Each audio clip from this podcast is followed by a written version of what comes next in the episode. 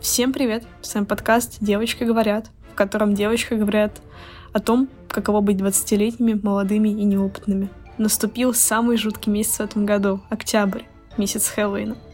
Месяц, когда граница между страшным сном и реальностью становится настолько тонкой, что чудище выходит наружу.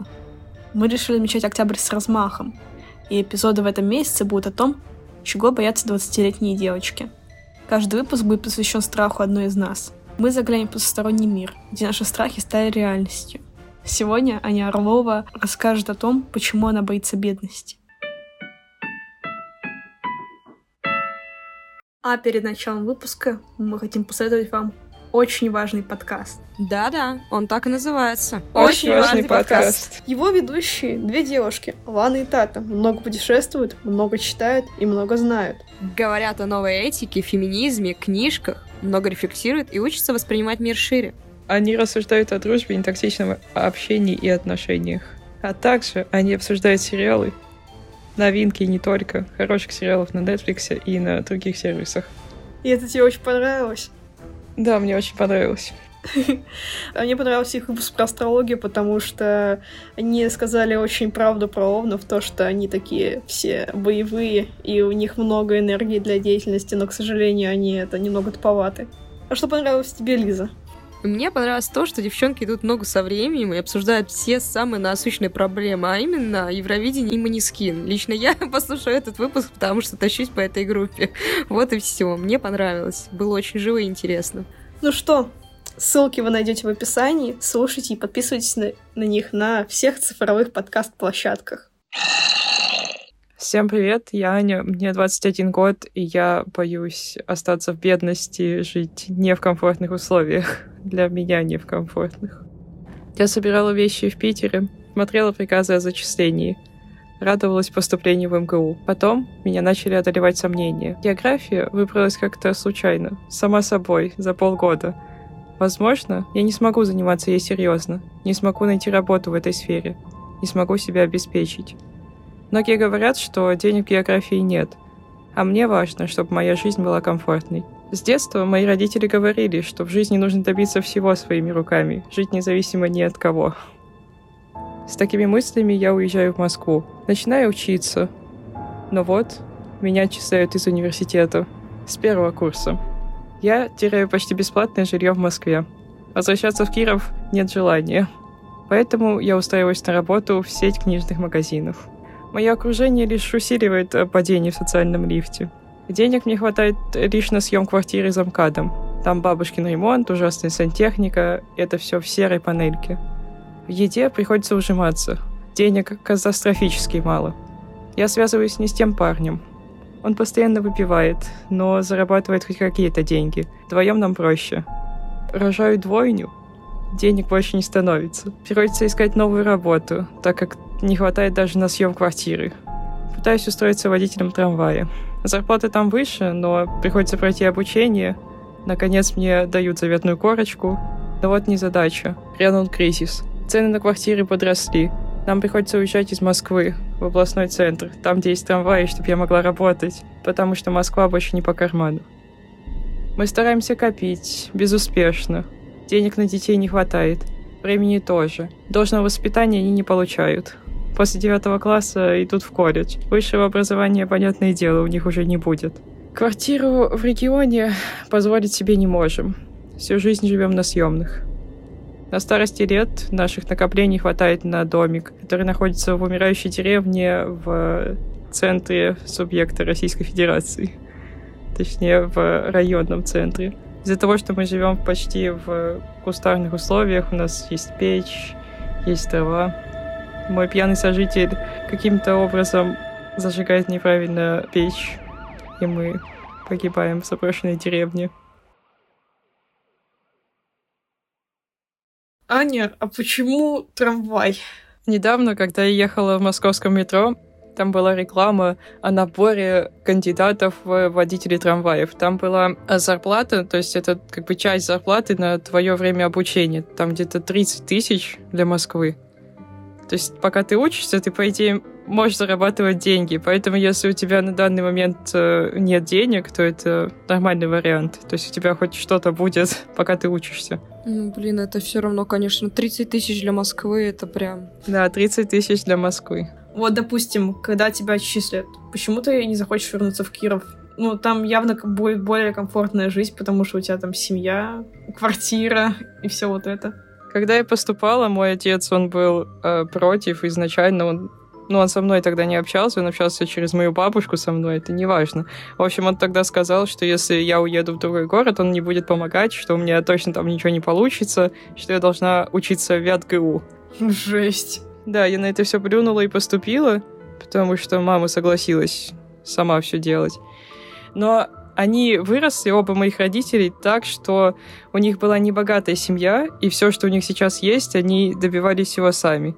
И то есть для них непонятно, что если я вот отучилась, и я не могу ничего сделать, то есть как это я с образованием и не смогу работать нормально? Как это вообще получается? Что типа вот, если я получила э, корочку, то все, у меня уже должна быть своя работа, и я должна жить за свой счет.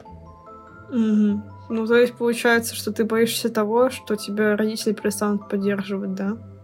Они по-любому перестанут. Получается, что выбирая какие-то вот такие вещи типа МГУ, а не ВятГУ, ты, получается, теряешь э, большую часть определенности своей жизни. Ну да. То есть э, ты как бы идешь на встречу с неизвестным, вот, а ты этого боишься, потому что боишься жить в не, не в комфорте. И, блин, на самом деле, да, это, это понятно. Типа, по твоему рассказу понятно, что если что-то в твоем сценарии пойдет прямо не так, то э, жизнь у тебя прям покатится по экспоненте вниз. Ну, для меня это так представляется. Пока. То есть для тебя, как я бы, я поняла правильно, что отъезд в твой город для тебя еще как некий провал личностный. Ну, то есть то, что ты, вот родители думали, что ты ничего не получится, и если ты, допустим, при плохом исходе событий возвращаешься в свой город, это как будто бы ты подтверждаешь их слова, получается. Ну, только э, слова отца, потому что он сто процентов будет ржать над этим. Мама, может быть, как-то надо мной жалится, но и то мне придется идти на какую-то низкооплачиваемую работу в этом же Кирове. Ну, смотри, сейчас мы живем в цифровом, как говорится, веке, и всякие там эти э, Елены Блиновские зарабатывают кучу миллиардов на том, что э, они продают э, тренинги по желаниям в Инстаграме. Почему ты должна выбирать именно работу, в которой вообще никаких навыков не требуется, кроме, там, не знаю, двух рук и умения ходить и, там, не знаю, читать, ну, что там в книжном требуется, читать названия книг и расставлять их. Ты же очень умный человек, и ты прям, ну, типа, понятно, что ты будешь э, гораздо умнее, чем какой-нибудь среднестатистический человек, который не смог получить, не знаю, образование колледжа. Так почему ты тогда выбираешь именно такие работы, которые приходят только таким людям?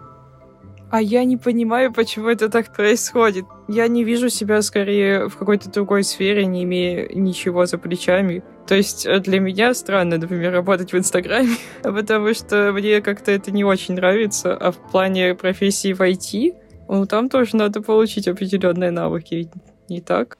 Ну да, но это же будет не обязательно высшее образование. Ну, мне кажется, у Ани просто э, высшее образование — это гарантия того, что ты в этой сфере точно сможешь себя более-менее обеспечить, возможно. Да, но вопрос, является ли это гарантией?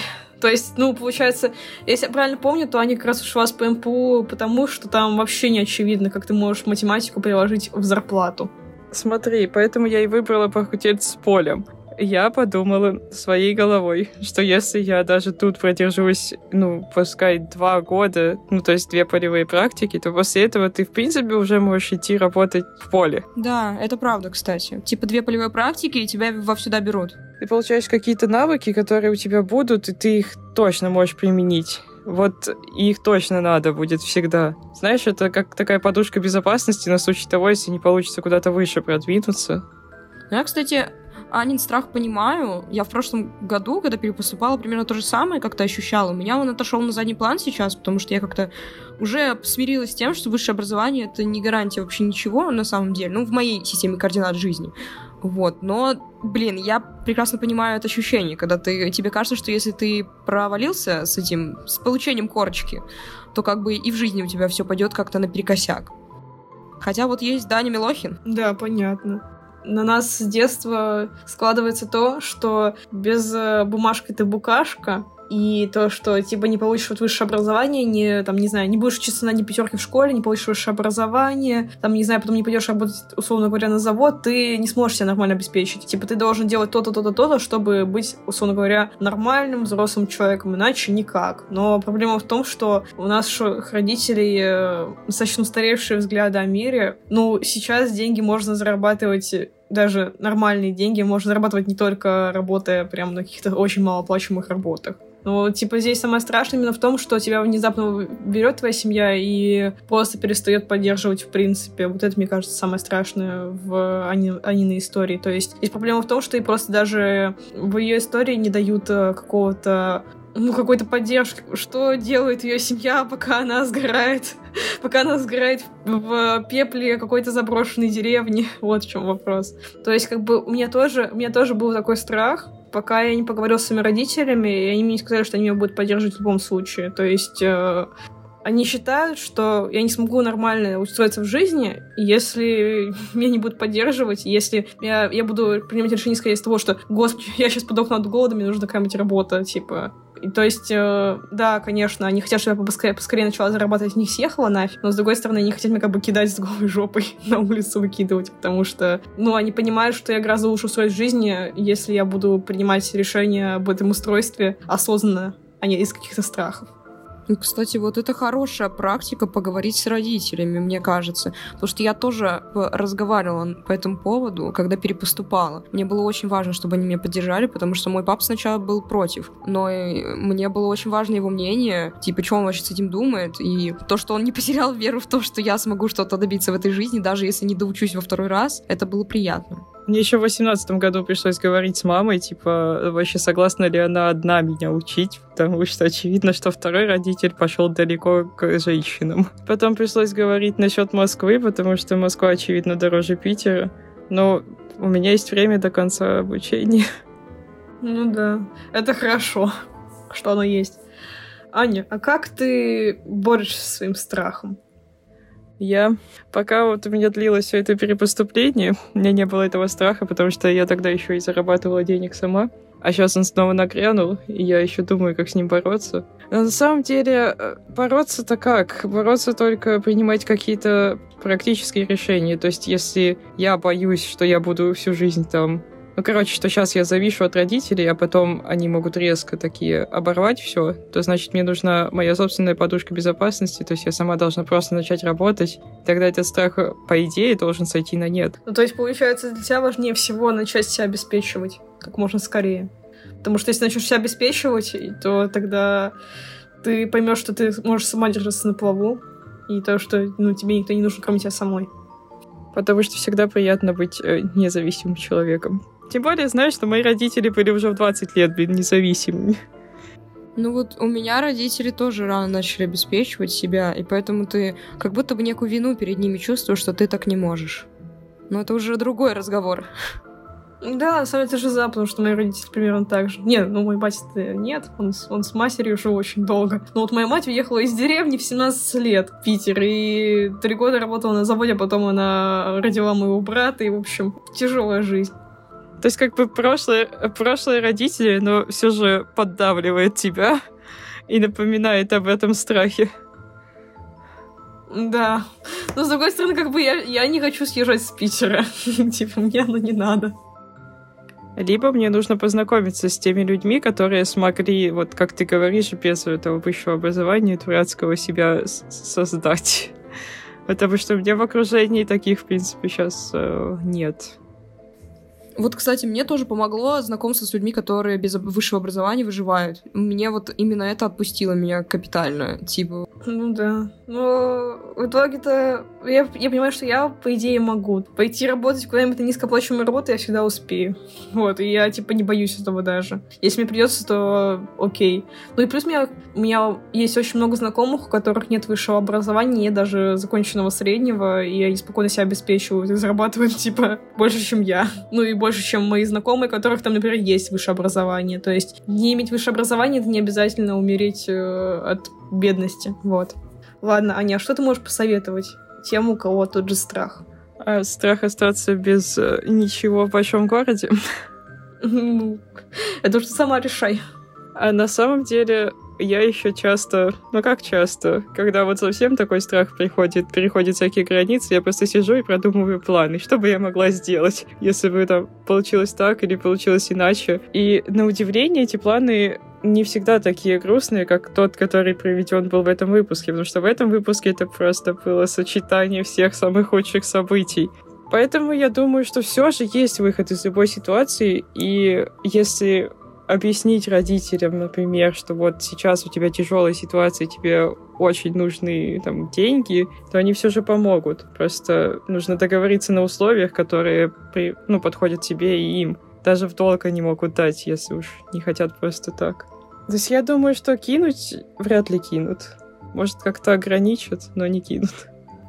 Ну да, как бы с голода ты не помрешь, наверное, все-таки. Да, еще посоветовала посмотреть беременна в 16 и, и понять, что даже если ты родила в 16, то жизнь не заканчивается. А уж тем более она не заканчивается, если ты не получила высшее образование.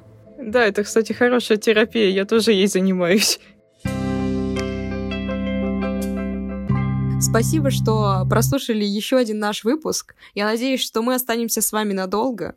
Поэтому чтобы не пропустить ничего из нашего контента, подписывайтесь на все цифровые платформы. Яндекс Музыка, Apple подкасты, CastBox, Google подкасты, Spotify, а также наш прекрасный Инстаграм. Инстаграм у нас очень хорошо ведется, очень активно, очень полезно и очень смешно, я считаю. Также есть ТикТок и статьи на. Сейчас. А, также у нас есть мертвый ТикТок, но мы всегда рады людям там, потому что мы иногда что-то публикуем. И это бывает даже смешно. В общем, мы вас ждем и будем рады любому вашему взаимодействию. Ну что, девочки, девочки поговорили. поговорили. Пау. Пау-пау-пау-пау. Нам нужно перезаписать джингл когда-нибудь.